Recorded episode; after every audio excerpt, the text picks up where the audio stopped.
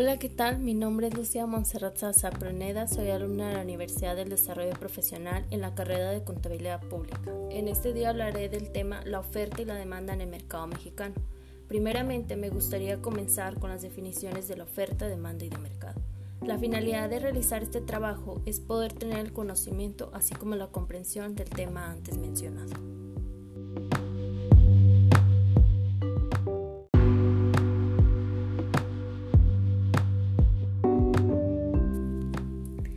Primeramente, para comenzar, definiremos qué es la oferta, demanda y mercado. Bueno, cuando hablamos de oferta nos referimos a la cantidad de bienes o servicios que los productores están dispuestos a ofrecer a un precio y a condiciones dadas.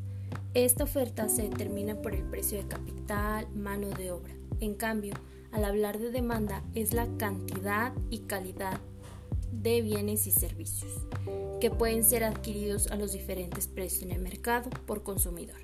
En sencillas palabras, la demanda describe el deseo del consumidor y la voluntad de pagar por el bien o servicio.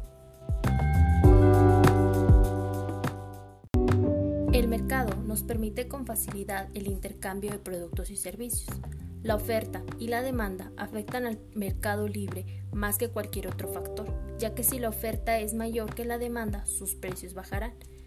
Todo lo contrario, si la demanda es mayor que la oferta, los precios aumentarán. El modelo de la oferta describe la interacción en el mercado de un determinado bien entre consumidores y productores y relación con el precio y las ventas de dicho bien.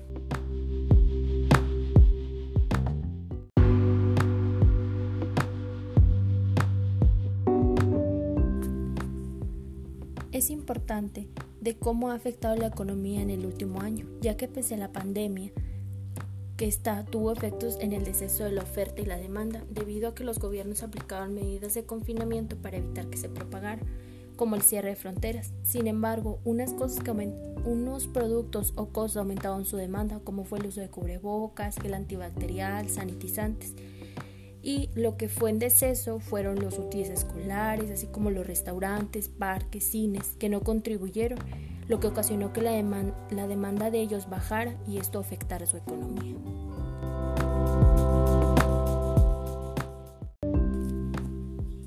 Los productos con mayor demanda en el mercado mexicano han sido productos agroalimentarios. En fuentes consultadas en enero fueron aguacate, tomate y la cerveza.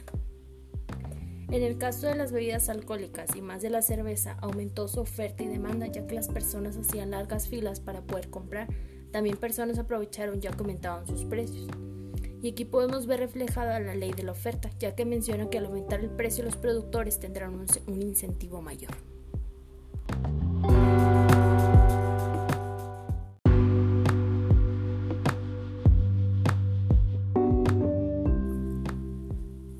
Concluiré que en el mercado mexicano en México ha tenido un muy buen desarrollo, sin embargo ha tenido que ir avanzando porque si no de lo contrario se quedaría estancado. Este mercado ha permitido que se exporten e importen productos materiales de manera internacional.